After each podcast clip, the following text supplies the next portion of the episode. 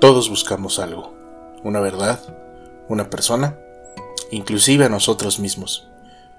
Hay tantas opciones y tantos seguidores de la verdad que hemos formado tribus, lugares comunes con personas parecidas a nosotros. Aquí, aquí hablaremos de todas esas versiones. Déjeme guiarte por estos capítulos, con la guía de grandes personajes y maestros. Bienvenido a un oasis de conocimiento.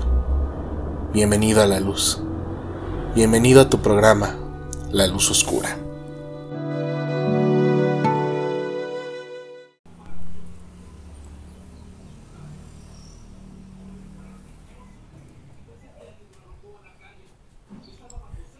Hola, ¿qué tal amigos? Buenos días, buenas tardes, buenas noches y bienvenidos a su programa La Luz Oscura, un matinal nocturno, tal vez que salga por las mañanas o por las noches o por las tardes. ¿Quién sabe? ¿Quién sabe dónde estemos? Tal vez este día estemos en el exterior, porque la neta hace un pinche calorón por donde quiera que vaya uno. ¿Cómo están? Espero que estén bien, espero que se lo estén pasando de lo mejor.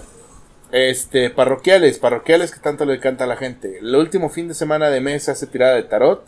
Eh, la vez pasada fueron muy poquitas preguntas, entonces pues agradecería que mandaran, pues neta sus preguntas. Estaría chido que también, si quieren pasarle eh, la actividad a, algún amigo, algún conocido, este, pues estaría chido que pasara. Ya recuerden, el, arroba es arroba la luz oscura podcast. Estamos en Instagram, en Facebook. Y pues está mi cuenta de Twitter de arroba Luisito Hippie, donde usted se va a deleitar viendo cómo los ex invitados de este programa eh, me trolean o los troleo o hablamos un poco de cine. Entonces, eso es lo que está por ahorita. ¿Vale? Eh, aclarando este, este punto, eh, quisiera al final del episodio, voy a hacer un pequeño disclaimer con algunas anotaciones que me hizo Moshe del capítulo que grabé con mi amigo Diego. Y pues este son algunos disclaimers importantes, son unas cosas que se me pasaron o que dije mal, que me pido una disculpa, pero pues es lo que hay. Eh, por otro lado, el día de hoy volvimos a repetir el formato de cuéntame una historia, o cuéntame un cuento, o cuéntame lo que sea, pero esta vez tengo un invitado que nunca había tenido en el programa. Eh, DJ, personaje del barrio, toda una, un dandy de del bien decir y la caguama. Eh, Orlando, espía Orlando. Crash, ¿cómo estás, amigo? Muy bien, muy bien. Este, muy feliz porque me hayas invitado a tu podcast. Es la primera vez que vengo a un podcast y espero no, no regarla, pero aquí andamos. Nah, nunca la riegas, güey. O sea, la neta es que está chido el formato de déjame te cuento una historia porque, pues, güey, es como chido que una vez vengas en blanco y pues alguien, algún valedor te diga, oye, pues mira, te va a contar este cotorreo y pues a ver qué sale del tema, ¿no? Ajá. Entonces, pues es lo chido del, del programa. Y bueno, eh, estuve pensando mucho el, el, capítulo, digo, el, el, tema, porque, pues bueno, tú sabes que en este mundo pues hay tendencias y hay cosas y... Pues sobre todo este programa que tú sabes tiene un formato más tirándole a lo oscuro, a lo infernal, a lo demoníaco. Ajá. Bueno, no a lo demoníaco, sino a lo ocultista. Pues he hablado varias veces de, de satanismo y de algunas cuestiones místicas. el último capítulo que, que, platicaba con el doctor Braham, que no es doctor, que es un, es un vato acá muy riatas, eh, hablábamos de espíritus y de que él sostiene que en el mundo hay espíritus. ¿Son buenos, son malos? Pues eso no se sabe. ¿Cuánto tiempo han existido? Pues nadie tampoco lo sabe, solamente sabemos que existen. Y pues, ¿qué crees, güey? Que si actúan en el mundo real. Ah, interesante. Entonces sí hay como, si hacen algún desmadre por ahí Ajá. en tu casa o algo así. Y pues también es, es importante decirlo, digo, él hablaba de que tal vez a nivel este, de sensaciones, no lo sentimos tanto porque nosotros vibra, o sea, como que sentimos en una en un cierto rango. Ajá. Y estos seres están en otro pedo, güey. Ajá. Entonces, ellos pueden interactuar con nosotros y nosotros ni nos damos cuenta, güey. Ellos están ahí Es como esa parte que dicen que los seres humanos solamente vemos un rango de color. Ajá, sí, sí. Que es como súper limitado porque todos los colores es como una madrecísima, el infrarrojo, el ultravioleta. Y pues esos seres, imagínate que estuvieran en esos planos, güey, tan solo. Oh, ya, ya, ya. Pero o sea, sí pueden llegar como a afectar al mundo físico alguna, cuando quieren ellos. Sí, exacto. Oh. Y muchos espíritus se bautizan, porque es lo que hablamos, por ejemplo, con magia ceremonial, lo que decía Gerardo era que eh, si tú haces un trato con un dios, pues güey, el, dios puede que te responda. Y si estabas haciéndolo nada más por andarle jugando al vivo, güey, hay veces que te agarran y te dicen, no, pues ya te chingaste, ahora yo voy a ser el que va a trabajar contigo. Es ah, como, ¿viste la serie de Moon Knight? Eh, no, no, Bueno, la historia trata de un vato que era un mercenario que se está muriendo así en un templo egipcio escondido en la arena. Y de repente ya está así, se está muriendo. Y un dios egipcio, Honshu, el dios de la luna, le dice, güey, hay una oportunidad, te puedo salvar, pero pues vas a tener que ser mi machín. Y pues le dice, va, y pues se vuelve su elegido y trabaja con él. Ah, así trabajan algunos dioses con algunas personas, pero es con ese trabajo ahí. Entonces, pues con este plano espiritual que, está, que, platicamos y con ese ímpetu también y un, y un poquito también, siente bien franco, haciéndole una pequeña corrección a un podcast que se llama este, Herejes el Podcast, que son igual una admiración para mí. Eh, hablaron del tema del diablo el, domingo pasado, pero quedaron como muy, muy incompletos a mi parecer. Entonces yo dije, mm, ¿y si armo el tema del diablo? Dije, pues yo lo armo y todo. Y la neta te quería invitar a un podcast, no sabía cómo, pero con esto ya fue como, no mames, pues se lo voy a contar a Crash. Y ya con eso, pues podemos sacarlo entre los dos, pues algunas, alguna, un cotorreo. Sí, ¿no? Como que siempre andaba de chismoso en tu podcast, en tu Instagram. Y te dije, sí, güey, sácalo. Entonces, ahí sí fue como surgió la invitación. Y espero que no te arrepientas porque está bien vergas el... Este, no, eh, la verdad es que la figura del diablo creo que nuestra generación siempre nos ha atraído, ya que siento que somos como la generación que empieza esta ruptura Ajá. de como de si existe o no existe, si tenerle miedo no. Como que siento que es este tenemos ese esa, esa onda. Sí, lo chido es que al, al final te vas a dar cuenta que el diablo es una cuestión muy cabrona, güey. De hecho es curioso porque Crash en su brazo tiene tatuado un Hokai. Ah, sí. Mi hijo dice que es un gatito, pero... Que es el Hokai que tengo yo en, un clipper que tengo aquí. Por si me escuchan algún momentito que estoy aspirando es que también aquí están mis cigarros. Entonces, pues nada, vamos a hablar del diablo, ¿qué te parece? Ah, excelente. Para hablar del diablo hay que, pues como todo, ¿no? Hay que entrar en la historia. Ajá. En la historia de todo este show porque el diablo no es algo común o no es algo normal que exista. ¿Por qué? Tú sabes que... Imagínate el mundo hace unos 25 millones, 25 millones, 25 mil años antes. Ajá. Cuando todavía estaban los grupos nómadas por toda la tierra. Los vatos llega un punto en el cual pues empiezan a hacer ritos funerarios. Y empiezan a tratar como de darle explicación a las cosas, ¿no? Dicen, oye, güey, este, ¿por qué cuando, cuando el cielo se, cuando se desaparece la luz, cae agua del cielo? Entonces dicen, ah, pues es que llega un dios o llega alguien que es superior y lo cambia. Entonces, dicen los antropólogos, y pues está comprobado, que es como nacen los mitos. Ah, ok. ¿No? Ellos empiezan a darle explicaciones al mundo natural, pero es curioso, güey, porque en ese punto no hay como una explicación del bien y el mal, no hay como un moralismo, solamente existe una explicación y ya. Cuando existe el moralismo, o cuando tratan de darle valores a las cosas, es cuando las religiones se vuelven... Y tenemos el tren. Les digo, estamos afuera, hace mucho calor, entonces si escuchan raro el audio es porque estamos afuera, el calor está insoportable. Entonces, ¿dónde empieza este desmadre? Ajá. Con los primeros imperios. Ok, ajá. Ajá. Que son como los más antiguos. No sé si te acuerdes de los dos más antiguos que nos enseñaron en la primaria, que hasta no sabemos el orden de memoria. Bueno, Egipto tal vez. Y los sumerios. Exacto. Ajá, exacto. Ah, exacto, sí, me acuerdo, más o menos. Entonces, los sumerios y los egipcios son los primeros en que empiezan a hablar de la moralidad. Ok. Pero es cagado, güey. Porque, por ejemplo, los dioses egipcios son buenos y malos a la vez, güey. O sea, no, no es un dios malo ni un dios bueno. O sea, No. o sea, como que tiene una dualidad siempre. Ajá. Por ejemplo, a mí me llega a la mente ahorita el ejemplo de Sagnis. Ajá. Eras la diosa leona. No, no Baspet, la, la, la diosa gato.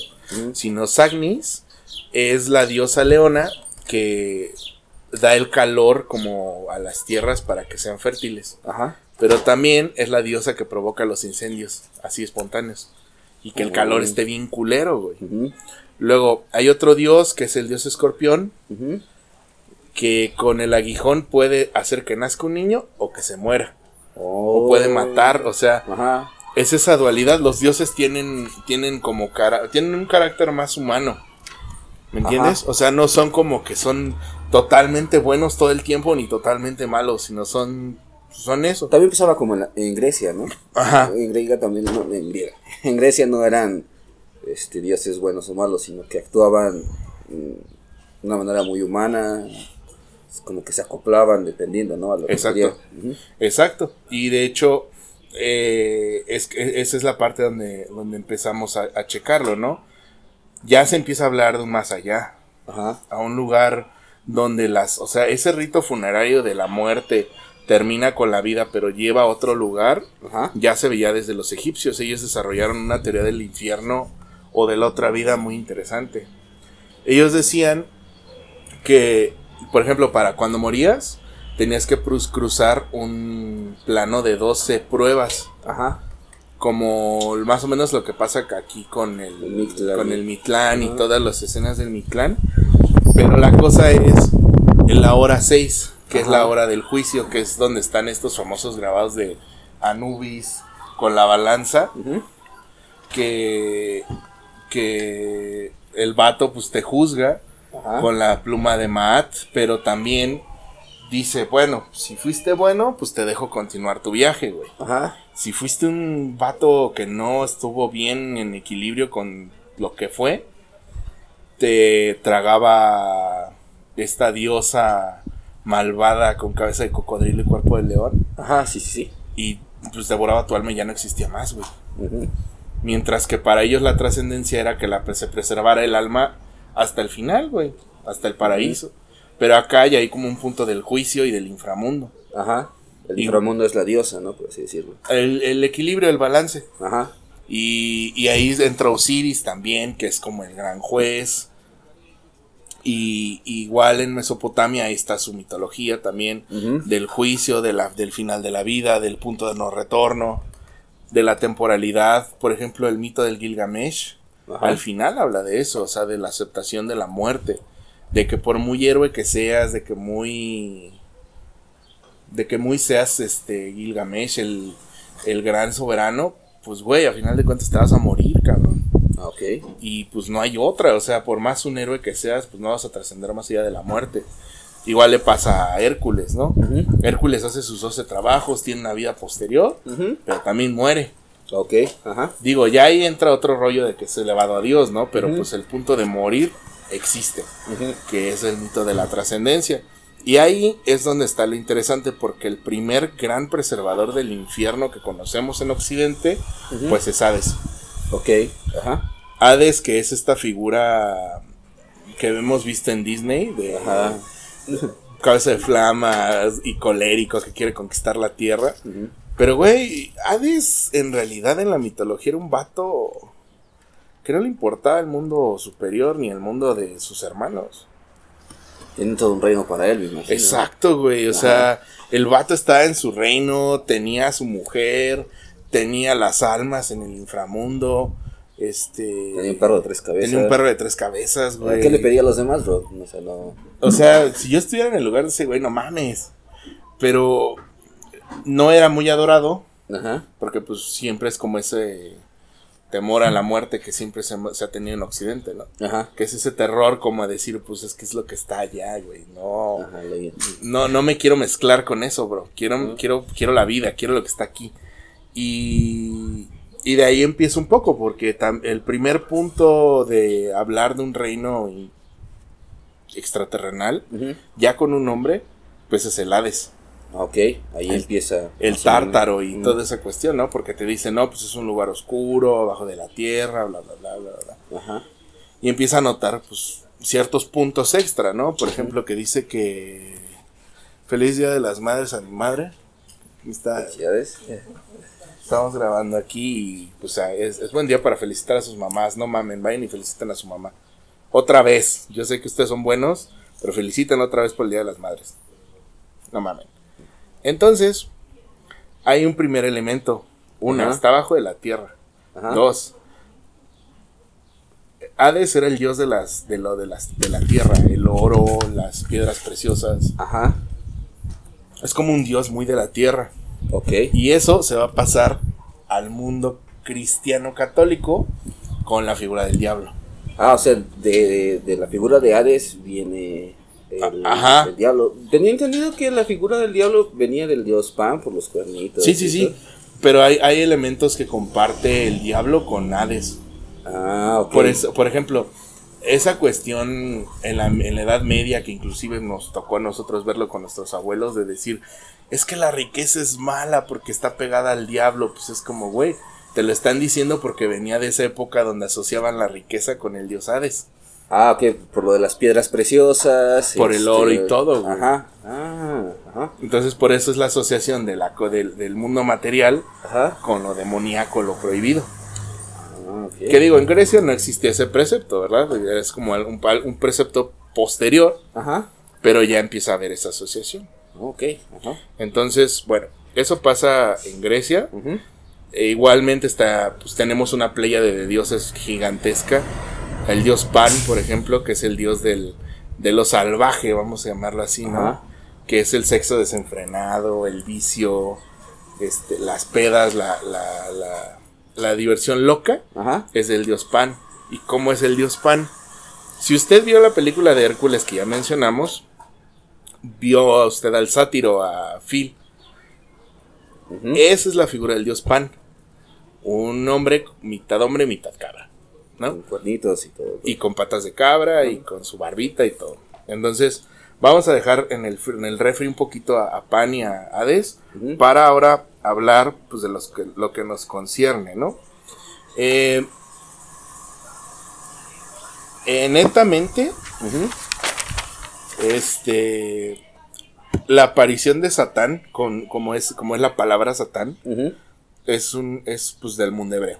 Al final de cuentas Satán es una palabra en hebreo que la hemos modificado al castellano que es como Sheitan un pedo así en árabe y en hebreo que en realidad aunque no lo creas no significa ni el enemigo ni el enviado de las tinieblas ni Ajá. bebo sangre de niños ni y de vírgenes, no.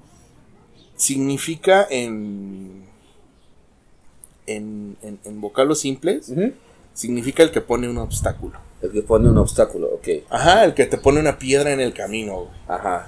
Y la cosa aquí es que se torna interesante porque la Biblia, güey, Ajá. tanto la, el Tanaj, el, el Antiguo Testamento, el Nuevo Testamento, nunca te dicen ni cómo es Satán ni quién es Satán, güey. Ajá, porque es una palabra, es como un adjetivo, ¿no? Shaitan es un adjetivo, que te Ajá. pone un obstáculo. Ajá. Ajá, pues Shaitán podría ser un ángel, podría ser otro humano, podría ser lo que sea.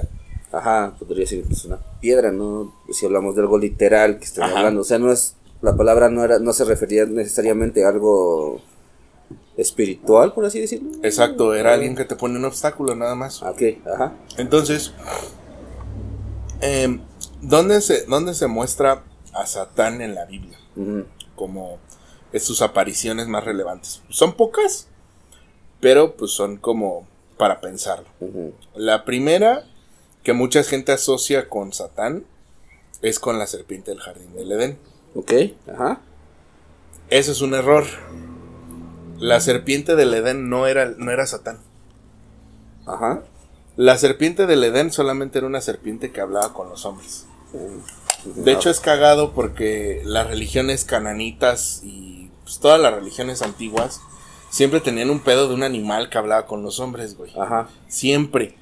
Y uno de los ejemplos más claros de ello, por ejemplo, en México son los nahuales, Ajá. que es este hombre animal. Ajá. Pero eh, en la, en la cultura del Oriente Medio Ujú.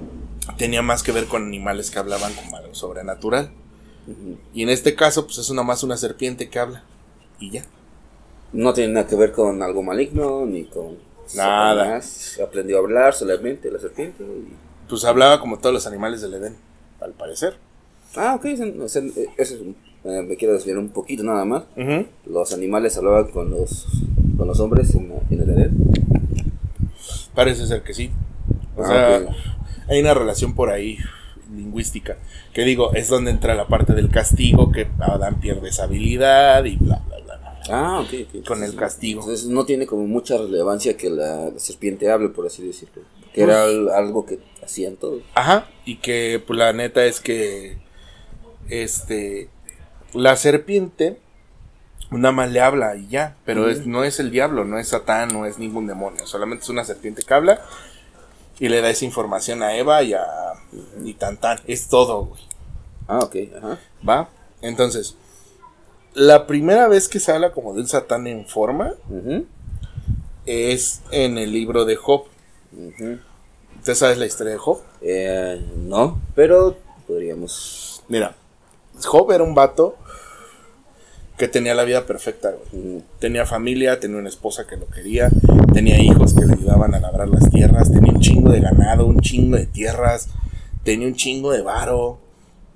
La tierra era fértil, le rezaba a Dios, le ofrecía sus sacrificios y todo. Y pues entonces llega un ángel con Dios y le dice, pues yo creo que ese güey no sería tan bueno si no le dieras todo. Entonces dice Dios, ah, como que no, vamos a apostar, güey. Ajá. ¿Quién, este, vamos a apostar y pues vamos a ver qué pasa. No, pues va. Entonces, Dios le da a Satán, a este que pone el obstáculo, que en este caso, como que entendiéndolo en el contexto, es como un ángel que tiene como un cargo de fiscal general. Ok, ajá. Ajá, no es, no es malvado, es un ángel, ma, es como un ángel de alto rango Ajá. que le dice Dios, güey, pues toma el poder, la potestad de chingarlo, Ajá. chingalo hasta que más no puedas, güey. Se pasa chingándolo, le mata a sus hijos, le mata a la mujer, mata a su ganado, le seca sus tierras, le da enfermedades al pobre güey. Y ya cuando se está muriendo, ahí le dice a Dios, Dios, ¿por qué pedo, güey? O sea, Ajá. ¿qué te hice, güey? Entonces baja Dios, habla con él en buen pedo, le regresa todo, pero ya, es todo. Ah, ok. O sea, el ángel fue un obstáculo. Ajá. Ajá. Y ya, güey, o sea, no, no tiene nada que ver con alguien malvado, ni al que se subió con los cuernitos al cielo y le dijo, ah, pues, nomás una apuesta entre, Dios- entre Dios y un ángel, güey. Qué culos, pero bueno. Entonces, eso te habla Ajá. un poquito de que, de que los judíos tienen una visión muy diferente de Dios de la que tienen los católicos o los cristianos, a pesar de que es el mismo Dios, güey. ok. Vamos a llegar un poquito, es un poquito más adelante. Pero, pero está interesante ese pedo. Luego, la segunda aparición que tiene es un- en un cuento que se llama el cuento de Joab y su mula. Que Joab era un, eh, digo, iba a, a Sodoma y, un, y él le dijo a, a un ángel, güey, no quiero que Joab vaya hacia allá porque pues me voy a cargar la ciudad. Entonces ve y ponle un obstáculo para que no vaya, güey. Ok. ajá. Entonces baja a la tierra el ángel y le pone el obstáculo a este güey, que este güey va en su burro y pues Joab no lo ve, güey, porque pues es un ángel, son intangibles. Y el burro sí lo ve. Ajá. Entonces el burro dice, güey, no mames, vamos a darnos la vuelta, güey. Y el vato se queda así de, güey, el burro me habló. ¿Qué pedo? no mames. Sí, sí está cabrón. y güey. dice, no, güey, pues sí, vamos a regresarnos y Ajá. se dan la vuelta y ya, se salva por ese pedo. Y ya, ya acaba su papel del ángel. Pero, Ajá. pero si te fijas, ahí es la segunda vez que lo llaman Satán. Ajá. Y es eso. Un obstáculo solamente. Ajá, y ya después de ahí, la última aparición que tiene es cuando Cristo está en el desierto, Ajá. que le pone las tentaciones. O sea, no le. no le dice véndeme tu alma como en Goethe, que vamos a ir un poquito más adelante con Ajá. el trato de, de Fausto, Ajá. pero no le dice te doy, dame tu alma y te voy a dar esto. No, pues nomás va a chingarlo así de, güey, ¿por qué estás haciendo esto? Güey, no mames. Tu padre te ama, ¿por qué chingados estás haciendo esto? Pero es otro ángel. O sea, no es un demonio como tal, es otro ángel que Es lo otro está, que lo Le- está probando, por así decirlo. Exacto. Ah, ok. Y esas son todas las apariciones que tiene el Satán en la Biblia. Hasta Juan, que Juan pues prácticamente se vuelve loco después de que está viejito y loco en su isla. Ajá. O sea, se vuelve loco hablando de demonios en, en el libro del, del Pues Apocalipsis. hasta ahorita no hay como un ser maléfico, solamente son seres que te ponen pruebas para probar algo, tu fe, tu fe en Dios, que si crees o no, algo así, ¿no? No es este alguien que te quiere picar este, con un tridente o algo así. Que alguien que te quiere estar chingando. No solamente son pruebas que, que Ahora- están haciendo. Ahora te, está, ahora te das cuenta de la gran diferencia que tiene el judaísmo Ajá, con el cristianismo, güey. ajá, Porque los, la, la fe este, hebrea tiene la, la, la- el punto de decir que, pues, güey, Dios creó todo para que tú hagas lo que quieras con tu libre albedrío. ajá, Para empezar, esos güeyes no creen en el cielo y en el infierno. ok, ajá, Así. Creen que Dios creó todo, pero nada más, y lo creó para que tú decidieras qué hacer, güey. ajá, Y la, y, y- y la cosa es en cuanto qué es lo que haces tú con tu vida, no, no el miedo al castigo, a comparación de la religión católica que se basa en el miedo al castigo. Ah, sí, sí, sí, totalmente. Entonces, en este punto, pues es bien diferente. Y, y estos vatos ponen esos ejemplos como para decir, pues güey, o sea, a todos nos- todos tenemos pruebas que afrontar, pero pues depende de nosotros cómo salir de ellas. Ajá, Y, y, y ese es un gran punto, güey. O sea, hasta este punto no hay culpas, no hay dolor, no hay piedad, no hay como una paga en contra de tu muerte. De... No, güey, no hay nada de eso. Sí, es son pruebas que te puedes ir encontrando en la vida y tú sabes cómo irlas resolviendo. No hay como de voy a ser bueno para irme al cielo y si hago algo malo me voy a ir al infierno. Todo Exacto. es todo es como muy natural, ¿no? Hasta, hasta este punto. Sí, todo es muy... Pues, güey, no hay, no hay ni siquiera un concepto del conflicto. Ajá. Como los cristianos, este, ya de otras ramas lo hacen ver, ¿no? Que Dios está en una constante batalla con el diablo y la maldad y los hombres. Pero pues no, güey, aquí el punto es, güey, Dios te creó para que hagas lo que tengas que hacer. Ajá. Si es correcto o incorrecto, pues ahora sí que valóralo tú mismo. Ajá. Y si no puedes, pues acércate a un rabino que es alguien mayor que te va a enseñar qué es. Y ya, güey. Así de sencillo. Así de sencillo, o sea, es, Wow. es, es muy práctico, güey. Ajá. Pero no, no es entendido así ahora porque han pasado un montón de cosas que lo modificaron. Ah, ok. Ajá. ¿Va? Ahora, vamos a hablar un poquito del lenguaje. Ajá. ¿Qué asociamos luego, luego con la figura de Satán, ya después de este, de este pedo? La palabra diablo. Pues diablo, aunque no lo creas, es, es, viene del griego diabolus y significa el que pone un obstáculo. Es lo mismo, o sea, es como Es una traducción, güey. Ah, ok, El que te pone un obstáculo es diablo. Diabolus, es lo mismo, o sea, solamente es alguien que va y te, va- te está chingando poniéndote un obstáculo. Y ya, güey. Ajá. O sea, igual no hay una, un ente maligno, pues. Solamente algo que te está obstaculizando tu paso. Y ya. Ajá. Ve- ¿Ves que ves qué bello se está volviendo esto? Sí, sí, sí. lo- lo- es- está muy simple hasta ahorita. No simple en el, en el mal sentido, sino que creo que nos hacemos chaquetas mentales muchos o- al respecto a entidades malignas. Y viendo la raíz, pues creo que vas entendiendo que no va por ahí el asunto, ¿no? Creo que ese es el punto de este, de irlo desen... Desenredando. Ajá. Y de hecho aquí es donde empieza un poquito a, a descomponerse la cosa. Ajá. Y tú sabes que los hebreos, pues pasaron por un chingo de lados, güey. O Ajá. sea, estuvieron en Egipto, estuvieron en Persia, estuvieron en Roma, estuvieron en un chingo de lados, güey. Ajá. Pero algo que sí los, los marcó mucho y que es lo que más marcó a la época de Jesús, por ejemplo, fue cuando los israelitas llegaron a Persia. Ajá. Porque el problema aquí fue de que en ese tiempo estaba, como Jesús em- apareció en Israel, Ajá. en Persia apareció Zoroastro. ¿Al mismo tiempo? No, No, o sea, fueron ah. como, fue, como 400 años antes que Jesús. Ah, ok. Como el concepto de Buda, que es como, como 300 o 400 años antes que Jesús. Ah. Entonces, el pedo aquí con Zoroastro es que lo.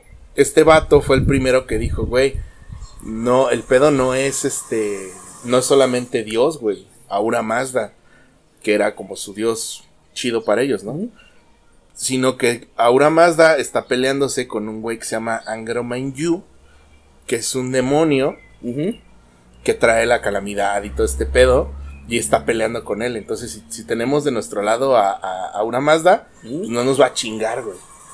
O sea, los Zoroastras, en parte, son los que diseminan la idea de que la fe tiene que ser un conflicto entre dos fuerzas. Ah, ok. Ajá. Porque si te fijas, hasta el momento los hebreos no tenían un concepto de que hubiera un conflicto. Ajá. Sino, pues Dios te creó, güey, y haz tu voluntad y pues ahora sí que arréglatela como puedas. El pedo fue aquí, güey, porque aquí fue donde dijeron, no mames, esto que estás diciendo está bien chido, güey, porque así puedo apoyar lo que yo quiera. Ah, ok, entonces siempre hubo como una mezcla de culturas, o sea, nunca fue, o sea, No, siempre no, no. hay... Todo el tiempo, de hecho, si te fijas, por ejemplo, el mito de Jesús, Ajá, tiene un chingo de tintes egipcios, etruscos, hindúes, un chingo de lados. ajá. Es una mezcla, o sea, yo siempre lo he dicho, y, y no, no de manera despectiva, pero los hebreos son especialistas en hacer mezclas y que les salgan chido. Ah, ok, ajá. Y de ahí, por ejemplo, pues tenemos ese concepto de que hay una lucha entre un dios bueno y un, de, un demiurgo, un ser malvado, Ajá, que siempre están en conflicto. ajá, Que el demiurgo es como toda esta fuerza de la naturaleza ajá.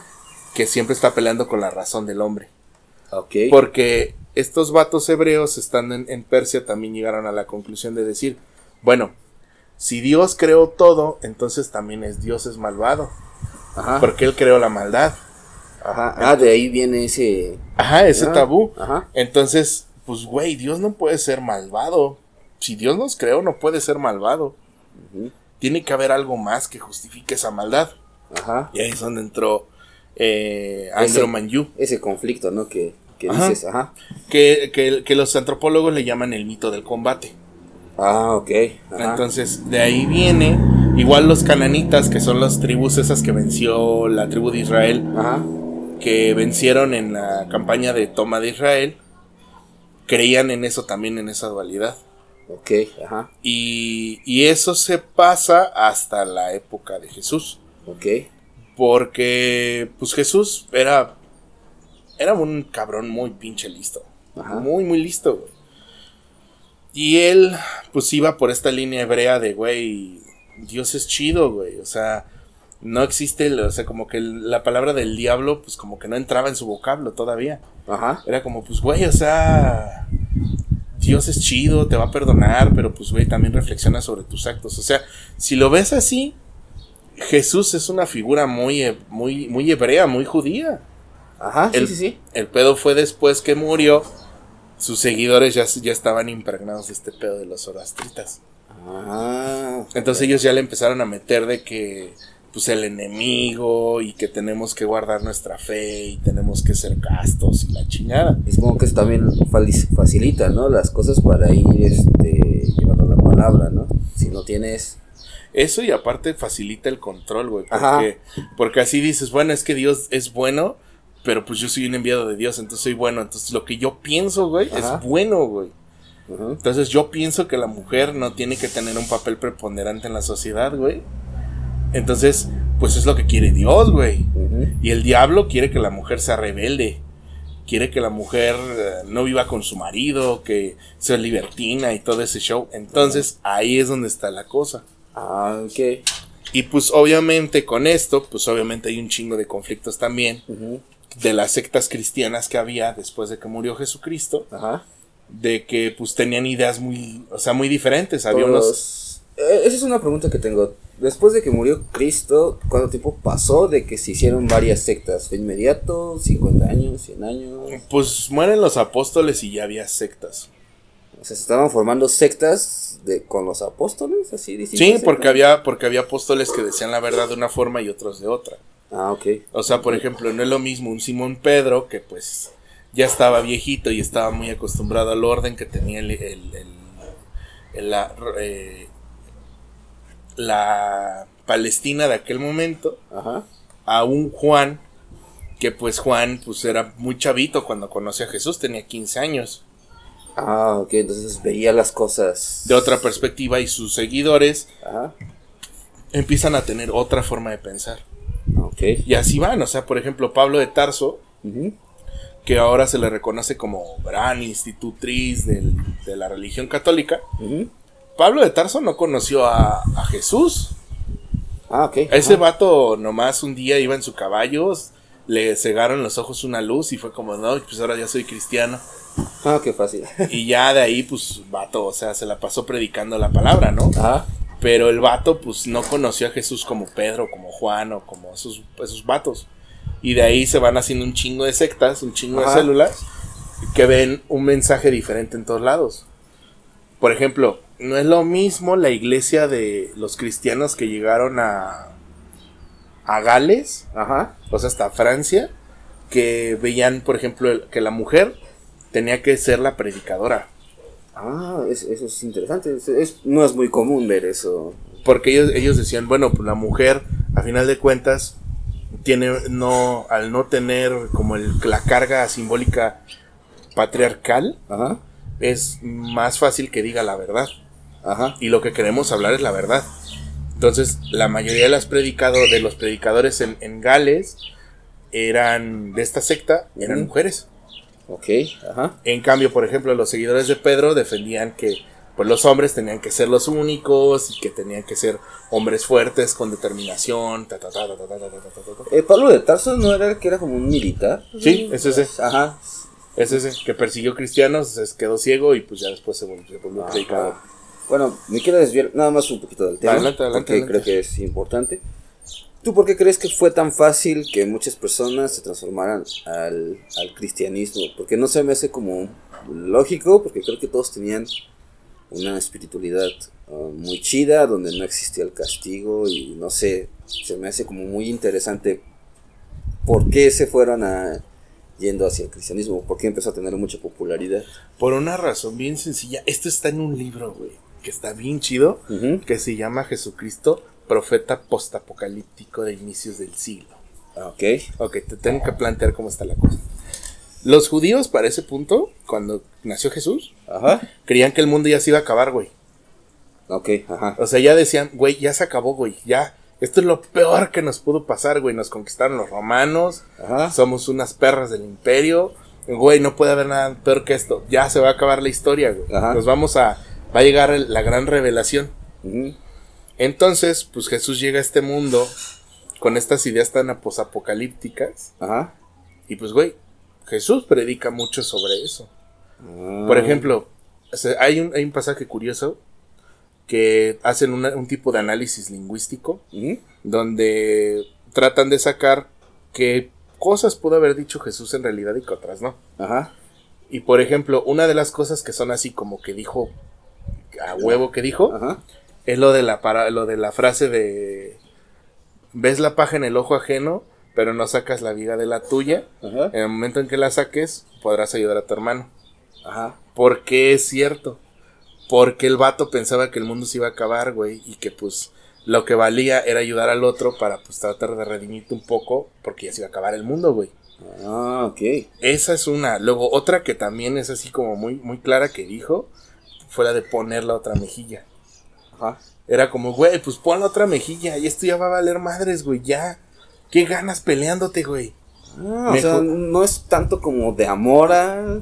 Si no es una preparación hacia el final de los días. Ah, Ajá. Pero entra en eso, o sea, era una creencia que pues todo mundo practicaba en aquel entonces. Tanto así que pues, los sacrificios en el templo se hacían más grandes, más alegóricos y con más bueyes y más carne para, pues, güey, halagar a Dios antes de que se acabara el mundo. Ajá. Y es lo que Ah. pasa aquí, o sea, todo el mundo creía que se iba a acabar el mundo. Y la palabra de Jesús era muy cómoda. Ajá. Ama al otro, cuida al prójimo y todo ese pedo. O sea, era un mensaje muy dirigido a la, la neta, a las clases bajas. Ok. Al, al, po- al populacho, vamos a llamarlo así. Se volvió una religión del, del, del campesinado del pueblo llano. Ujú. Entonces, pues imagínate que llega un, un pastor a decirte, güey, no importa la vida aquí, lo que importa es la vida después. Y te está diciendo que pues ya va a valer madres todo. Es, Entonces, hay una es- esperanza, ¿no? Exacto, que Ah. tú cuando mueras, tu muerte va a redimir tus pecados. Ah. Va a redimir tu, tu vida de miseria y vas a llegar a un lugar donde seas el amo. Pero es eso, te- es, es muy atractiva la propuesta. Ajá, sí, sí, sí. Y si no eres como creyente o no tuviste una formación así como nosotros, y escuchas eso, dices, no mames, qué chingón, güey. Ajá. Me voy a salvar por todo lo malo que he hecho, pues nada más creyendo en este vato y siguiendo su palabra. Eso fue lo que le ganó mayores adeptos al imperio. Y que más, pues, había más ¿cómo se llaman? personas de populacho que personas de la realeza. ¿no? Aparte de que, pues imagínate, ya era la caída del imperio romano. Eh, Se veía todo apocalíptico, ¿no? Ajá. Sí, sí, sí. Por eso, por eso, por ejemplo, Pa- Juan en su libro de Apocalipsis habla con tantos pinches símbolos. El Ah. león de siete cabe de diez cabezas y siete cuernos, no sé qué, no sé qué, no sé qué, no sé qué, no sé qué. Ajá. Y entonces, pues ya vas analizándolo y dices, no, güey, pues está hablando de un león con siete cabezas, porque son las siete colinas de Roma. Ajá. Y son diez coronas y diez cuernos por los diez emperadores romanos que siguieron a, a Herodes después de la. Digo, a, a Julio César Ajá. después de la muerte de Jesús. Ah, ok. O sea, va muy a lo simbólico. Y, y le está pegando pedradas todo el tiempo a la política. Todo el tiempo. Todo ¿Se el podría tiempo. decirse que el apocalipsis es como un manifiesto político o algo así? Sí, me está hablando de la redención del mundo a partir de la caída del Imperio Romano. Ah. Lo Ajá. que quiere Juan es como la redención del cristiano antes de la caída del imperio, porque después de la caída del imperio va a venir un periodo de esplendor. Y la cosa es que pues prácticamente es casi que se logró, pero pues no se quedó como en un libro simbólico de la época, sino que se jaló todavía pues hasta hoy. Ah, ok. Ajá. Entonces, Ujú. por eso se vuelve tan interesante el mensaje de Jesús, si te das cuenta. Sí, sí, sí. Porque es como, güey, o sea, te está diciendo que pues te pongan las pilas. Porque ya el mundo se va a acabar, güey. Y si eres buena onda, pues te va a perdonar todo, güey. Y creo que es algo que todavía se sigue manejando, ¿no? Incluso no necesariamente en, en sectas cristianas, sino en, en, en otro tipo de sectas. Siempre te están como diciendo, este pedo ya se va a acabar, ya estamos degenerados, bla, bla, bla, bla. Como que sigue siendo el mismo. Pues no te vayas tan lejos. La, la creencia principal de los testigos de Jehová es esa. Ajá. Siempre te dicen, el mundo está a punto de acabarse, güey. Desde hace como 20 años y demás. Y pues mm, yo sigo aquí, güey. No mames. Sí, ajá. Está toda madre. Pero eso es lo que pasa. Se va extendiendo la palabra de Cristo por todos lados. Ajá. Y cuando llega el famoso concilio de Nicea, Ah, que no sé si sepas más o menos qué es. Sí, sí, sí, o sea, había muchos como libros de la Biblia Ajá. y es como el edit, ¿no? Ajá. Decidieron que sí, que no y Y qué cosas seguían, qué cosas se quedaban y todo ese pedo. Ajá. Es eso. Entonces, de- en una de esas cosas quedaron de que pues la vida eterna se alcanzaba redimiéndote tus pecados y si no te redimías, pues llegaba el castigo. Se quedó, acaba el imperio romano, empieza la Edad Media y pues ¿quién crees que es el que le parte la madre a todo esto? Un cabrón que no sabemos su nombre y que escribió un chingo de cosas en la Edad Media. Ah. Tuve fiebre hace dos semanas, güey, entonces se me va el pedo muy cabrón. No te preocupes, Pero creo que sé de quién hablas. es un ¿Santo Tomás? ¿De quién? Ajá, exactamente, Sí. exactamente, Santo Tomás de Aquino. Ajá. Santo Tomás de Aquino era un cabrón muy listo, güey. Eso debo de admitirlo, era muy pinche listo, güey. Tan listo que él fue el primer cabrón en decir, pues este dios, por ejemplo, Pan, Ajá. es el diablo, Es malvado. Porque él lo que trataba de hacer era que los, las antiguas creencias de Europa Ajá. redimirlas hacia el cristianismo, güey. Entonces, ¿qué manera hay si no diciendo todos los dioses antiguos son el diablo? Ajá, son malos. Entonces, de ahí, por ejemplo, es donde empieza a tomar forma el diablo que conocemos hoy, güey. Ok. Con patas de cabra, cuernos de, de animal, las patas de cabra por pan, los cuernos por el dios astado de los celtas. Ajá. Es rojo porque representa la sangre Ok. Ajá. y porque era como un recordatorio del pueblo judío. Ajá. La cara tiene barba y tiene esas facciones porque era una manera de ridiculizar a los árabes y a los judíos. Ah, o sea, el pedo ya se fue un poco como racista. Pues, güey. Ajá. Ajá, era como decir es que ellos son el enemigo. Ajá. Ya a nivel simbólico, güey. O sea, pero él no hace una descripción como tal. O sea, él, él da como unos rubros. Él dice, por ejemplo, el dios Enoch es un dios malvado que se come a los niños. Ajá. Y así empieza, o sea, él empieza a tirar, güey, así de, pues esto es malo por esto, güey, pum, pum, y empieza a tirar, güey. Pero con un verbo chida, ¿no? Pero- Ajá, y empieza a, a contarlo en, el- en los libros. Y pues tanto así que ya los textos medievales empiezan a tener como dibujitos de diablitos, con formas así. Ah, ok. Y, y la cuestión aquí es que, pues bueno, eso es como el enemigo. Pero no estamos hablando de dónde reina el enemigo. Ajá. No estamos hablando de lo que ya es propiamente el infierno o lo que sea que hay en el submundo. Y ese es otro cabrón que conocemos bien y que escribió igual un libro muy vergas, que la gente lo divide en tres, pero pues lo conocemos por ese gran libro. Dante Alighieri. Dante. Ajá. Bueno, ahí no, no estoy muy seguro. Este, estaría chido que me dijeras. Según yo, él es un- una historia que él se inventó, por así decirlo, y que después tomaron, lo tomaron a la Biblia para decir, mira, sí existe el infierno, pero él no tenía como la intención de crear un infierno, tenía la intención de crear una historia, era un buen escritor. Pues hizo, una- pues haz de cuenta que ese güey hizo un copy paste de todo lo que había como de los submundos.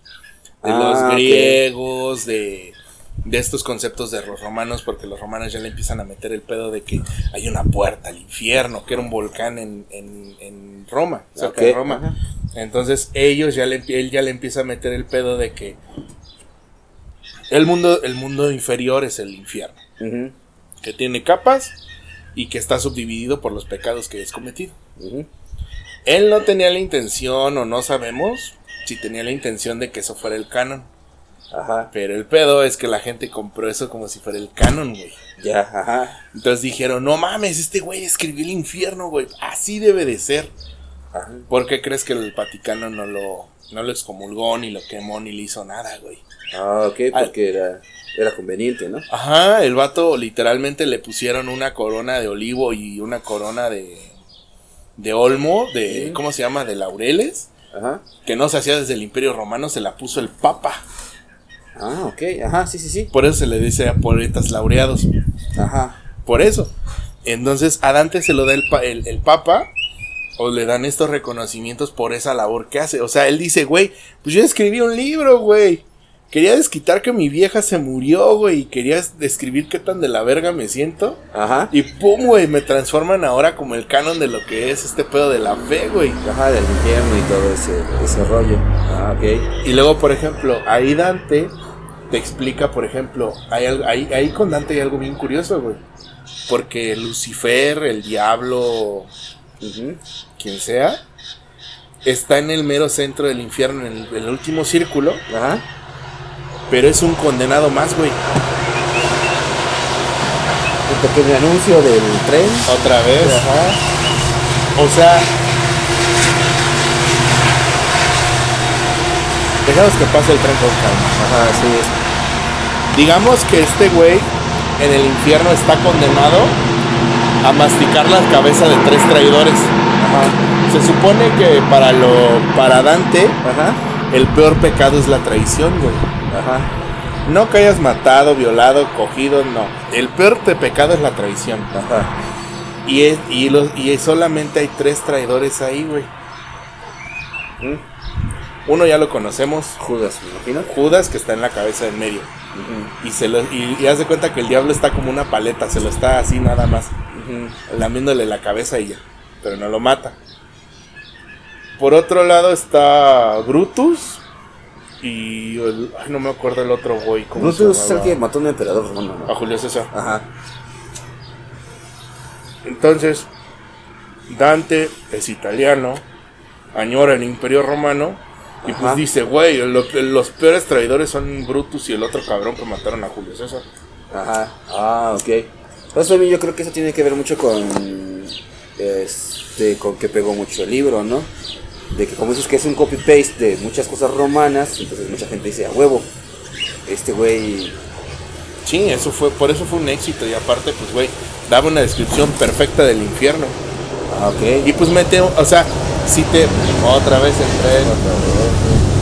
Si ahorita la gente se maravilla con el MCU, Ajá. porque pegan un chingo de personajes de un montón de lados en sus historias, Ajá.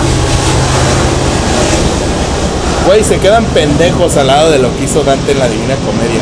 Ajá. Porque, por ejemplo, güey, o sea, no es coincidencia tampoco que, que el poeta Virgilio Ajá. sea quien lo guíe. Ok. Porque, o sea, en la historia te lo dice, Dante era el mayor fan de Virgilio que existía. O sea, era un fanboy total de Virgilio, güey. Ajá. Y pues su ídolo era un güey que estaba atormentado de que pues no pudo llegar al cielo nomás por el hecho de que él había nacido antes que Cristo. Pero tenía todas esas ideas cristianas, güey. Ah, ok, ok. Entonces, el viaje de Dante desde el infierno hasta el cielo es la redención de Virgilio, por ejemplo. Ah, ok, hay muchos. Ajá.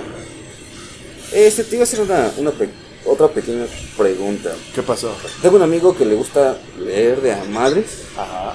y está obsesionado de alguna manera con el libro de Dante. Le, gu- le gusta leer muchas cosas. Ajá. Quisiera preguntarte, pero él dice que encontró una versión que está en verso. Sí. ¿Sí existe esa versión? Porque él está, es que dice que él la vio como cuando tenía 12 años y no está seguro si... Si te fijas, los textos hasta 1600 o 1700, todos estaban escritos en verso. Así, y con rima y todo. Pues, por ejemplo, todas las obras de, Jo- de, de Shakespeare están en, en prosa. Ah, ok. Todas, o sea, la mayoría de las obras están escritas en prosa porque es el estilo de la época. Entonces lo que él encontró fue como una versión demasiado antigua de... O la versión original, nada más traducida. Ah, interesante. Bueno. Te voy a pasar ese podcast para que me escuche y una para que digas, güey, no estás loco. Sí existía una, una versión rimada en verso. Sí, debe de existir, porque te digo, así se escribió originalmente. Ah. Pues tan solo, no te vayas tan lejos. Víctor Hugo en Los Miserables Ajá. escribe la mayoría de la obra en prosa. Ah, ok. Ajá. Y, se, y es por esta reminiscencia a cómo se escribía en 1400, en 1500. Ah, ok, ok. Bueno. Pero, pero, pero es lo que pasa. Entonces, pues ya, eso te pone las bases, ¿no? Entonces, pues ya se les hizo bien fácil que cuando Dante describió el infierno, lo asociaron luego, luego con Hades, Ajá. que es un ser que vive abajo de la tierra, que tiene su reino, que La tiene un- codicia. la codicia, el tridente, porque Hades llevaba una, una madre que era un como un tridente pero sin el palito en medio. Ajá. Él llevaba un, un bastón con dos puntas, pero pues fuera más conveniente el tridente, porque así también lo podían asociar a Poseidón, a, a estos dioses del mar también, que eran malvados y todo ese show. Ajá. Entonces ya de ahí se creó la historia y 500 años se perpetuó la historia así igual. Y luego pues viene el siglo XX, o sea, se escribió mucho, mucho, mucho sobre el diablo ya después, ¿no? Ajá. Como en esta cuestión aleccionadora. Ujú. Uno para de- eso sirve, ¿no? Para leccionar a, la, A la a los adeptos del, del cristianismo, ahora catolicismo, ¿no? Pero la doctrina, si te fijas, cambió de volverse ama, ser responsable de lo que haces, a échale la culpa al, Al diablo. al diablo o la maldad de lo que rige el mundo. Ajá. Y pues también en este inter también se da la pregunta, bueno, pues el diablo pues administrar un reino no puede estar solo.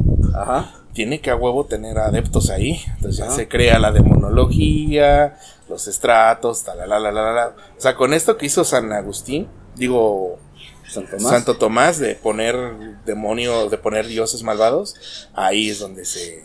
O sea, todas, toda la cultura antigua de todos los dioses ahora trabajan para... Para el. Por ejemplo, el dios Baal. El dios Baal era un dios de la cosecha. Ajá.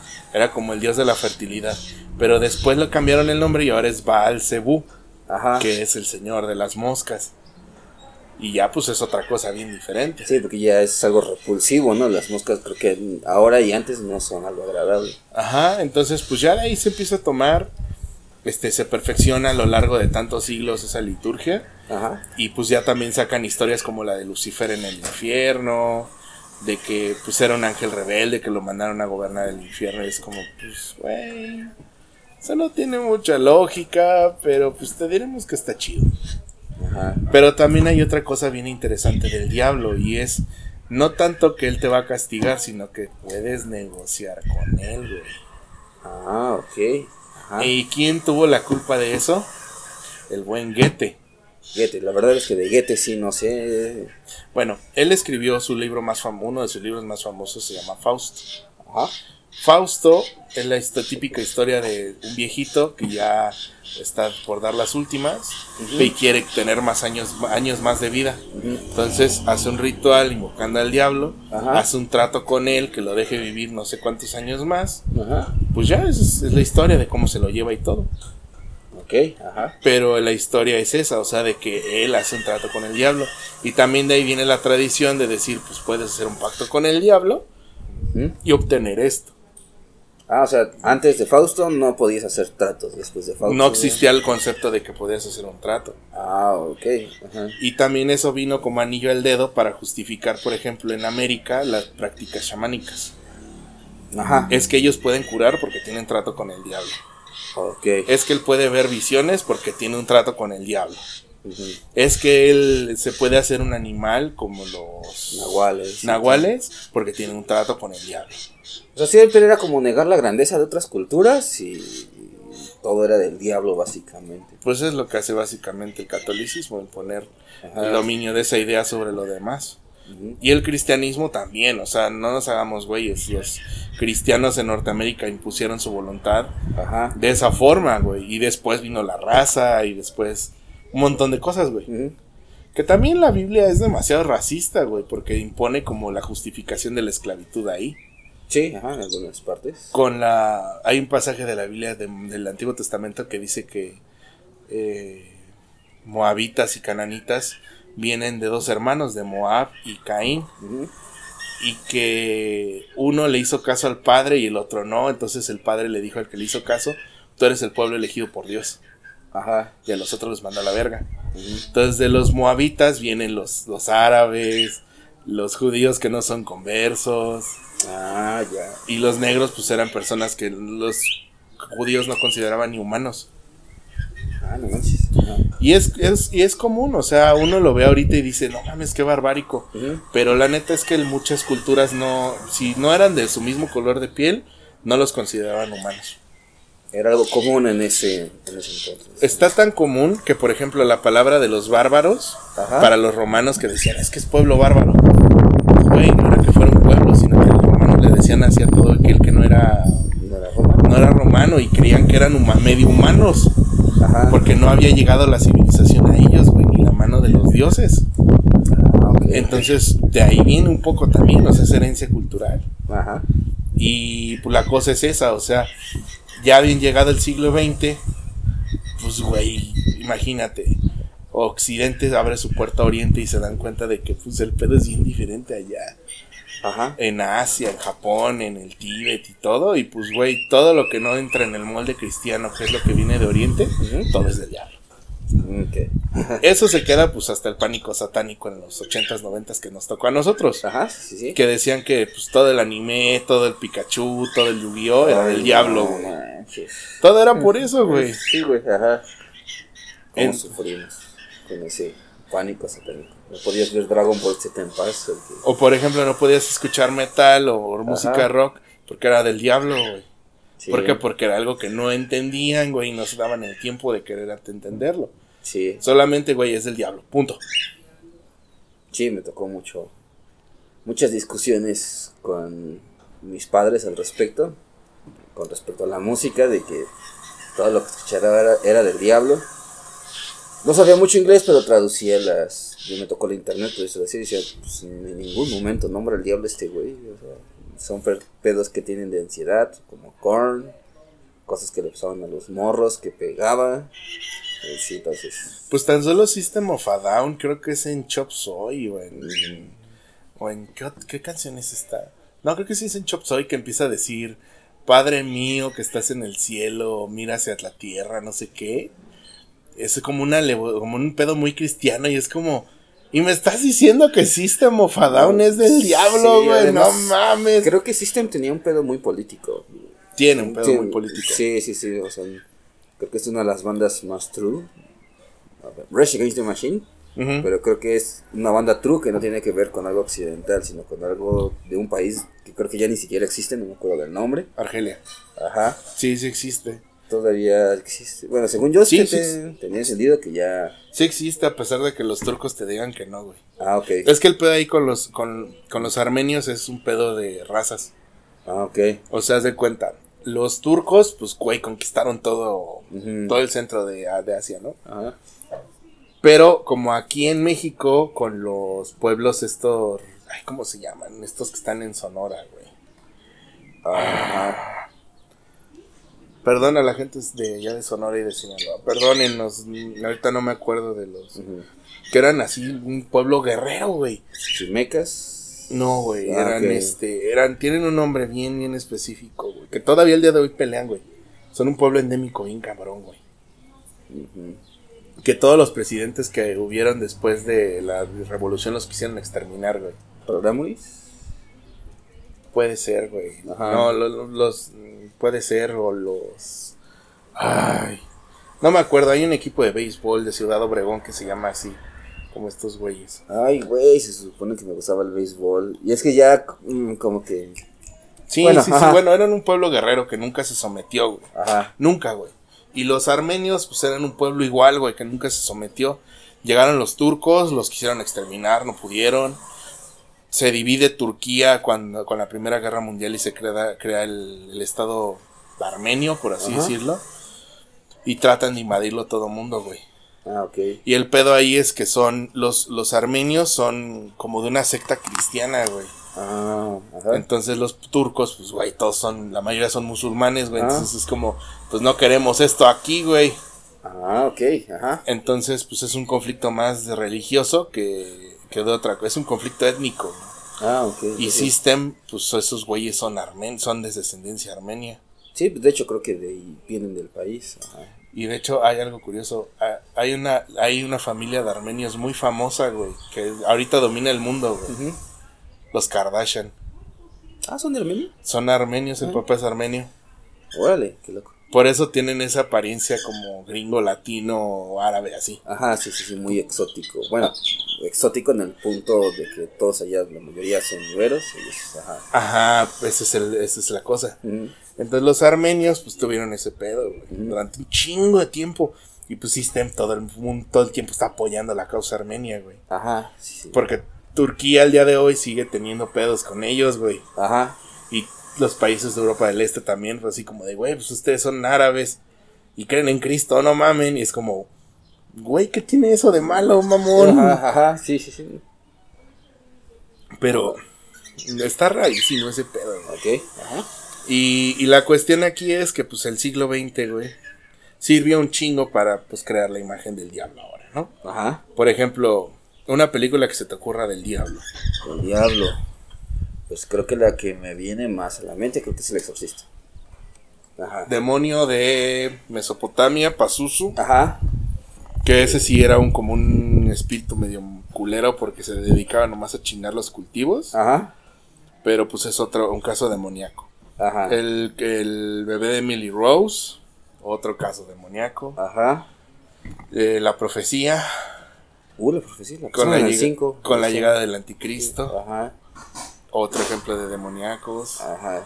O sea, hay un chingo de ya de productos culturales relacionados con el diablo, güey. Ajá. Y otros que pues la neta han reivindicado un chingo pues el papel del diablo, güey. Porque ya es como este open mind de decir, güey, pues si el, y si el diablo es una figura trágica nada más, Ajá. le tocó estar ahí y punto. Como por ejemplo, no sé si tú alguna vez viste la película de South Park. No. Ajá. El diablo en South Park es un cabrón. Imagínate, su novio es Osama Bin Laden. Ah, ok. Y pues, o sea, o sea, digo, este Saddam Hussein. Saddam Hussein, ajá. Y Saddam lo trata como el culo, güey. Y el diablo es así súper comprensivo, súper amoroso. No quiere así como la destrucción, él nomás quiere estar en paz, güey. Ah, ok. Y Saddam es como de, no, vamos a invadir la tierra, vamos, yo voy a ser el rey, no sé qué. Es como, güey, qué pedo. Ajá. Luego, por ejemplo, otro caso de reivindicación es lo que hacen en, en el cómic de mm, eh, Hellraiser. que En el Ajá. caso de John Constantine, hay un personaje que es Lucifer. Ajá. Que es el. Prácticamente es como si Lucifer hubiera renunciado al, al infierno y se fue a la tierra a pasársela de vacaciones. Ah, qué chido. Y ahí te va explicando, ¿no? Te va diciendo, güey, pues yo ya estoy hasta la madre de que a mí me asocien con algo malvado. Yo no elegí estar ahí. Ajá. Yo nada más hice una pregunta. A final de cuentas, pues dije, güey, pues o sea, ¿y a ti quién te dio la potestad? Y pues es algo bien cabrón, güey, porque te lo posiciona así de, güey, o sea, podría pasarle a cualquiera en, en esa situación. Sí, en un régimen tan autoritario, por así Ajá. decirlo.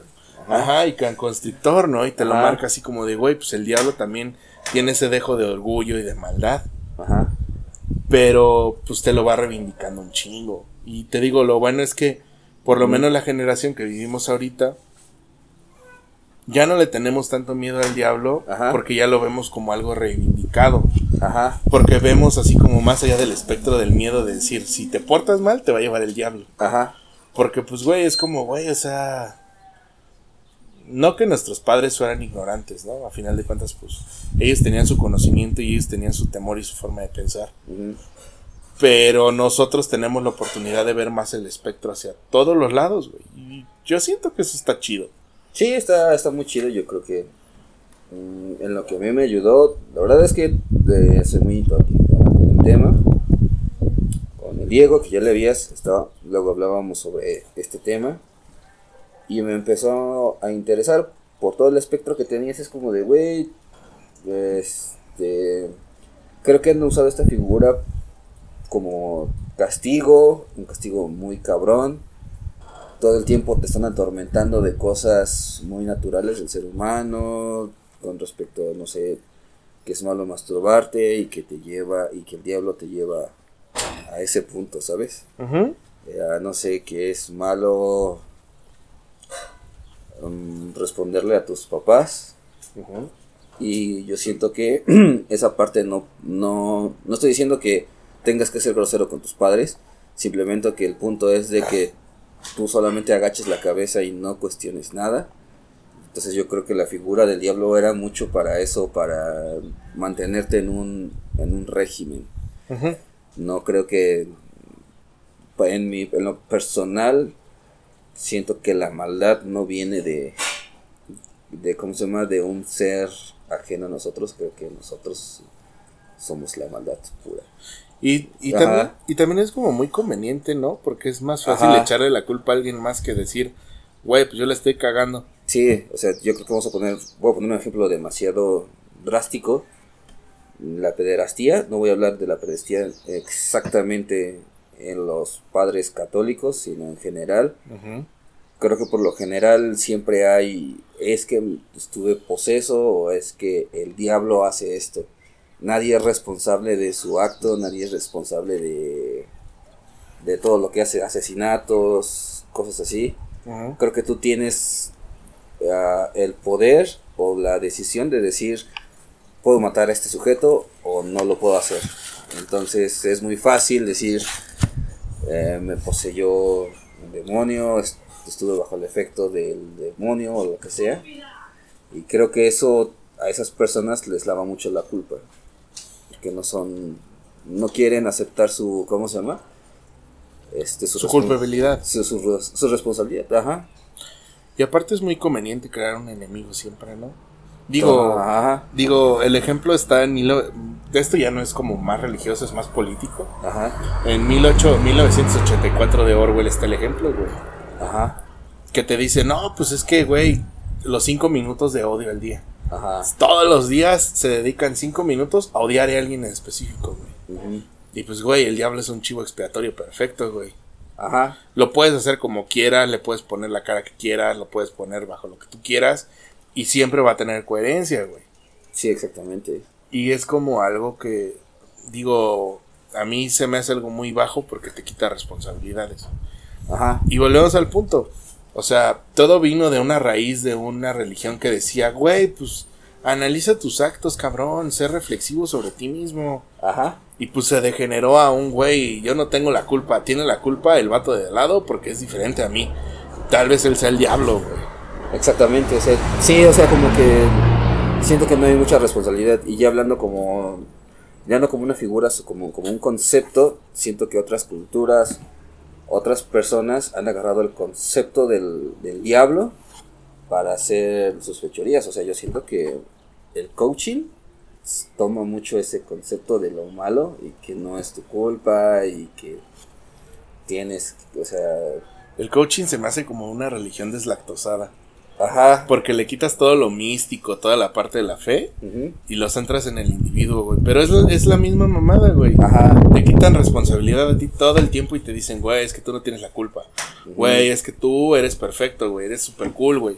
El que tiene la culpa es el pendejo ahí, güey. Son tus padres, es la sociedad, güey. Y es como, güey, ¿y dónde queda tu parte de decir, güey, soy responsable, cabrón?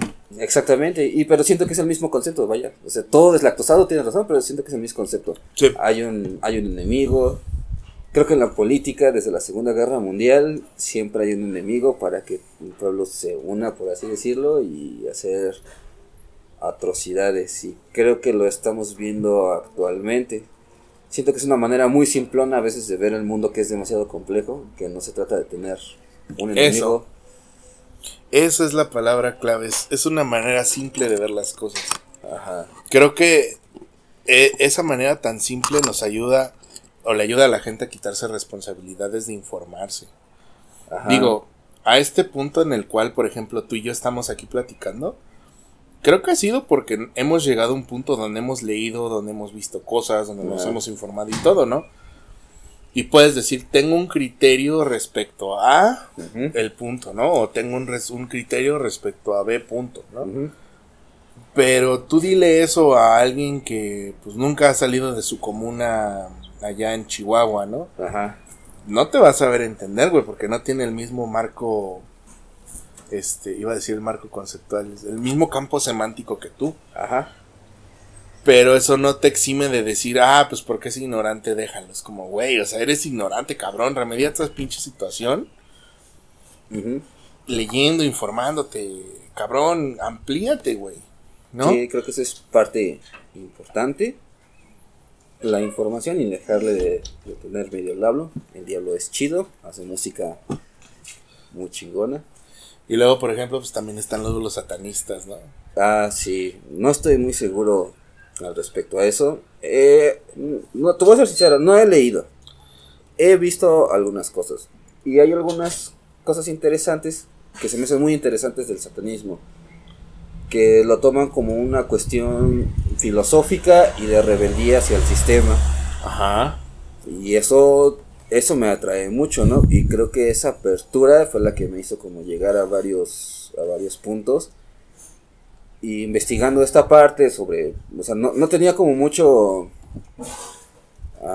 historia alrededor de todo eso, pero más o menos entendía que venía del dios Pan y que creo que es como una parte como incluso burlona hacia algunas, hacia algunas cosas de bro. Piensa, o sea que en creo que algunas partes del satanismo es más que nada usa tu, tu pensamiento lógico. Creo que en algunas partes del satanismo eso es el es como la- el fundamento. Usa tu parte humana, tu parte pensante, analiza las cosas y genera tu propio criterio. Pues es que si te fijas, el satanismo, digo, lo hemos platicado en el programa, pero estaría chido volverlo a tomar ahorita que hablamos de esto. Güey, el satanismo es ateo. Ajá, no Para es empezar, es, es, es el- es lo más maravilloso del mundo, güey. Es como, a la gente le causa shock decir, güey, soy satanista. Ajá. Es como, no mames, entonces alabas a Satán, güey. Es como, no, güey, pues Satán no existe, cabrón. Sí, es una figura. Es una figura alegórica, güey. O sea, el diablo no existe, güey. Y es como, a ver, a ver, a ver, entonces, ¿qué pedo? Entonces ya empiezas a contarle a la banda, ¿no? Ajá, sí, la verdad es que hubo un tiempo que con. Al revés, con, con mi primo. Digo, nunca leí un libro, pero sí me consideraba, o me considero todavía un poco satanista. por el hecho es, ese de la rebeldía hacia las costumbres este un poco ya pasadas, ¿no? Y dejar de tener el perderle el miedo al conocimiento de otras culturas, el miedo a la tecnología, el miedo a ¿cómo se llama? Pues inclusive hasta el qué dirán, güey. Ajá, al qué dirán, exactamente. Porque el, porque el satanismo siempre defiende el individualismo. Y eso se me hace bien chido. Yo la neta no me puedo adentrar a decir que soy satanista. Ajá. Porque el pedo es que en muchos aspectos, o sea, no estoy en contra del satanismo, créanme. Yo abogo siempre a que la gente se adentre a pensar y a todo este pedo satanista. Yo no me considero a mí mismo satanista, no por el hecho de que no quiera, sino porque, pues en mi praxis, a final de cuentas, pues mm, hay cosas que me gustaría rescatar que siento que son importantes. O sea, como dinista y como inclusive seguidor de, del tres veces H, tres veces pelón y tres veces cogelón Lister Crowley, te puedo decir eso, ¿no? O sea, mucho del fundamento satanista que tiene, por ejemplo, Anton LaVey y todos ellos, viene de Crowley, con su libro de la ley, ¿no? Que siempre hago bien este programa y no me cansaré nunca de decirlo, hacer tu voluntad será toda la ley. Ajá. Ya, o sea, déjate de mamadas de lo demás, güey. Es como, güey, tu voluntad es lo más importante. Punto, se acabó, güey. Y si un padrecito quiere llegar y decirte, no, es que Dios ve mal que te la jales. Es como, güey. ¿A ti qué te importa, güey? No estoy dañando a nadie, cabrón. No estoy. Eh, es algo raro que un padre te esté imaginando cómo te lo estás jalando, entonces. pues, güey, ya llega, llega ese punto, ¿no? Que llegan mucha gente a confesarse y digo, eh, padre, me la jalé. Ajá. Y es como, oh, hijo, pues eso es malo porque acuérdate que los, los, el esperma es nomás para la concepción. Es como, padre, no mames. Ajá. Vivo solo, tengo que ordeñar la vaca un rato, no mames. Ajá, sí. Pero está muy cagado, güey, o sea. y, y, y me da mucha gracia también luego, por ejemplo, pensar en que, por ejemplo, la santería, el palomayombe, esas esas como eh, cultos o disciplinas, siempre se les estila de satánicos, pero pues güey, nada más es otra concepción diferente de las cosas. Sí, sí, sí, no tiene nada que no tiene nada que ver con, con la parte católica que estamos acostumbrados Ajá. a ¿cómo se llama? A ver, sí está muy muy cañón. Creo yo que aunque estamos en un en un tiempo del mucha tecnología, mucha información. Hay veces que sí siento que este tema se tiene que hablar porque siento que aún hay demasiada ignorancia con respecto al tema. Siento que si no sabemos las raíces, podemos llegar otra vez a otro tipo de cultos, a otro tipo de sectas que a lo mejor ya no son religiosas, pero son más para otros, para otros tipos. Creo que incluso también saber todo este rollo es liberador porque ya no sientes tanta culpa de cosas que haces este comúnmente y creo que te hace responsable de tus actos porque ya no hay un, un, señor o, alguna figura que le puedes echar la culpa de tus pendejadas. Ya todo recae en tu en tu cómo se llama en, tu, conciencia y en tu ah, actuar ajá exactamente entonces creo que te vuelve una persona más humana este, más, más consciente de lo que estás haciendo, a la manera de pensar y de hablar de que si lo que voy a decir va a ser bueno para las personas y no decir el diablo hizo que hiciera este pedo. Sí. Sí, exactamente. Y es liberador. Es como dices, a final de cuentas te hace consciente de quién eres y dónde estás, güey. Ajá.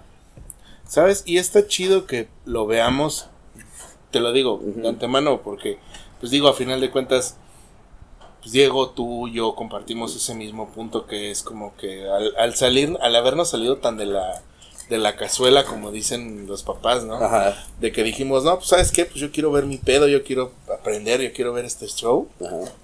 Pues, güey, nos dimos cuenta de que mucho de este pedo es ponernos y hacernos conscientes de que, pues, güey, la cagas, mi pedo. Ajá. Y eso está de huevos. Y siento que nuestra generación está liberándose de eso, pero también es muy proclive, es lo que decías, con este rollo ya no de algo religioso, sino de algo más a lo sentimental, a lo monetario, a todo ese show, a las criptos caer tan fácil, todo ese pedo. Pero la labor aquí es más que nunca, siento yo, es aprender. Informarnos. Todo el tiempo, todo el tiempo. Güey, me cagan las criptos. Pues ni pedo, güey. Aprende de criptos para que no te quieran ver la cara. Güey, Ajá. me caga el hecho de que. Del conflicto de Rusia, güey. Me caga que esté todo el tiempo en el pinche noticiero. Güey, pues aprende del conflicto y vas a saber qué pedo con el conflicto, qué consecuencias tiene, cómo te afectan a ti y que para que no te estés quejando de que, ah, no mames, qué caras están las cervezas, güey. ¿Por qué? ¿O por qué me está saliendo tan caro el recibo de la luz, güey? Sí. Y también es como decía, no me acuerdo quién lo decía, que decía que la verdad nos hará libres. Ajá. La neta no me acuerdo quién lo dijo ahorita, pero siento que es una frase muy válida. La, Sí. liber- la, la verdad o el leer o el buscar siempre nos va a dar libertad. Y lo chido es, siento yo, que hay muchos espacios para encontrar la verdad. Ajá. Y también lo chido es tener amigos que te ayuden ahí. Sí, Porque el pedo es que si vas solo, güey, pues te achicopalas, güey, porque dices, nah, pues todos mis amigos están bien pendejos, no quieren escucharme ya porque... Porque los aburro de mi, de mi plática. Ajá. Ajá, y está chido tener amigos así de, güey, te, te meten dudas, te, te aclaran cosas, o si ellos no saben, pues tú platicas lo que sabes, güey. Y, Ajá. y mucho va en ese orden de, pues yo lo que quiero hacer con estos ejercicios, ¿no? Ajá. No tanto de decirte, ah, güey, eres un pendejo porque no sabes esto, güey. No, sino en buena onda decir, güey, pues vamos a compartir una plática al calor de una cerveza. Y pues decir, güey, o sea, qué chingón que te llevas algo de la plática, qué chingón que me llegó algo de la plática. Y pues, güey, empezar a crecer en conjunto. Sí, eso está, está muy chido. La verdad es que mm, no, no sabía muchas cosas. Siempre me gusta no saber muchas cosas porque así siento que aprendes más, este, este, aprendes muchas cosas. Siempre me gusta ir como, este, como una cuestión de ir a escuchar, ir a preguntar y aprender cosas nuevas sobre este concepto que creo que, aunque vivimos en una sociedad moderna, es un concepto que aún permea la, la sociedad. Un, pequeño accidente del diablo, güey. El diablo tuvo la culpa. Sí, y mira, la espuma hizo la, la República Mexicana. Del diablo, güey. El diablo, güey. Sí, la culpa, güey, de mi alcoholismo, güey. Ajá. Pero bueno, este... ¿Qué te parece el programa, amigo? Pues mira, eh, me pareció muy bueno. Te soy sincero, me encanta tu producción. Es muy punk y eso para, eh, eso para mí tiene un peso muy cabrón. Tiene que ver mucho con una filosofía que tengo, que haz lo que tengas que hacer con, con tus herramientas y eso te llevará a muchas, muchas cosas. Son temas que me, me interesan y creo que tú eres una persona muy experta en el tema, entonces me siento muy, muy afortunado de que me hayas invitado. De las pocas cosas buenas que pasan en Instagram por estarle chismoso. y pues muchas gracias por, in- por invitarme. No, para nada, crees. Tú sabes que aquí es, esta es tu casa, Ujú. este es tu podcast. Y la neta, pues siéntate bien franco, pues si tienes algún día un tema que quieras hablar, güey, pues inclusive hasta dejar el micrófono y decir, ah, ¿sabes qué, güey? Ajá. Atáscate con tu lodo, puerco. Y ya, Ok. igual, pues, si quieres un tema, podemos platicarlo. Como ahorita, güey, o sea, Ajá. puedo preparármelo en tres días, dos días, güey, Tenerlo listo y pues platicarlo así como lo estamos platicando ahorita, güey, así. Ay, pero- Al calor de unas cheves con un chingo de pinches moscos que Sí. este es un llamado a la presidencia municipal del Marqués. Cabrones, fumiguen el río. Ya hay un chingo de moscos, no mamen. En teoría ya lo hicieron, porque en la mañana salí a correr, bro. No mames. Ajá, y pasé por la parte de- del río y ya lo estaban fumigando. El problema de la fumigación, no soy experto, siento yo es que fumigan el río, pero hacen que los moscos se vayan a... Sí. O, o sea, como que no los matan instantáneamente. Hijos de puta. Ajá. Pues mientras me dejen dormir, todo va a estar bien, damas y caballeros. sí. Y pues nada, llegamos al fin de esta emisión del programa. Duró una hora y media, Crash. Me da mucho gusto Ah, que le bueno hayamos sacado jugo, güey. Ajá. Espero Eh. que mi participación haya sido... No mames, güey. Está, está de huevo lo que dijiste, güey. Está muy chingón. Y neta, neta te lo vuelvo a repetir, güey. Creo que de las personas que yo más le, le veo muy cabrón como ese rubro de decir, güey, es como un amigo que son familia, pues eres tú, güey. Igual el Diego, igual a Emma, güey, o sea, son familia, güey, a final de cuentas, pues tantos Sí. años Sí, conociéndonos, desde güey. la secundaria, creo. Entonces, pues nada, eso fue el primer del programa, este, agradeciéndole mucho a Crash que nos, que nos viniera a acompañar el día de hoy. No, gracias a ti, hermano. Este, ¿quieres dar tus redes, amigo, para que te sigan, para que te manden un cotorreo ahí? Digo, para que te también te digan, oye, güey, quiero que toques en mi cotorreo. Ah, ok, bueno, este. En Instagram estoy como el señor K. Se supone que es el señor K, pero no tenía la ñ en ese momento. Y en Facebook la página es el señor K. Y también sigan la página de Bajo Relieve, que se escribe con X. Es un proyecto que estamos retomando. Tiene, tenía como, creo que como siete años que no hacíamos canciones de bajo relieve. No te voy a prometer que la siguiente mes ya va a haber canciones, pero ya estamos retomando el proyecto con este, Legión Danieles, Ok. un buen MC de, de la ciudad de Querétaro. Estamos ya empezando a hacer beats, empezando a hacer letras, con un contenido bastante crudo, lo que nos representa. Y pues en Instagram luego estoy ahí subiendo ahí cosillas ah, de, de- cosas que hago, de experimentos sonoros que hago, que luego es lo que me, me gusta hacer. Y pues ahí síganme, ahí estamos subiendo cosas poco a poco, porque la verdad es que estoy volviendo otra vez a entrar al mundo de, al mundillo de la música. Y bueno, este pues ahí esperen, sean pacientes, pero ahí, ahí estamos. Y pues sí, si quieren que toquen alguna fiesta, pues ahí, ahí andamos echando cumbias, lo que sea que, que quieran. Y música bien locochona. Se me Sí. figura como los toquines luego donde tocas, como ese flyer que era de la banda que decía encueración, pelos, drogas y alcohol. Ajá. Así se me figura, güey, como que digo, no mames, como que siento que una señora católica que volviera eso, se le va a botar un tornillo. No, la verdad es que son... Pero está muy chido. Sí. ya. Es un concepto interesante, digo, yo, yo he checado varias cosillas del Crash y pues está muy chingón. Eh, ahora pues toca mi parte, digo, las redes están como arroba la luz oscura podcast en Instagram, en Facebook. En mi Twitter estoy como arroba Luisito Hippie. Este, sigan las redes, ahí estamos haciendo de una vez de vez en cuando algunos comentarios. Eh, estoy recopilando pues también información porque luego también hace falta para temas. Este, que ustedes sugieran así de, güey, quiero que hables de esto, güey. Lo que tengo muchas ganas es de comentar series, pero Ah. pues no sé si quiera la gente o la banda que quieren que comente series, entonces pues tengo ahorita caliente de ver Moon Knight, entonces me puedo echar la de Moon Knight. O pues pues cualquier serie que yo vea que esté chida o cualquier peli. Entonces, pues ahí está la invitación para que ustedes también participen, amigos. Digo, acá el buen Crash participa activamente en la página de Instagram. sí, siempre estoy ahí. No les voy a de- no les voy a decir qué preguntas manda el tarot, pero pues manda ahí de vez en cuando Ajá. y luego está muy suave porque te enteras de unos chismes bien sabrosos, güey. Sí, me imagino, ¿no? Yo digo que... Yo siento que soy como muy... eh, ¿Cómo se llama? O sea, como que no soy muy este, específico.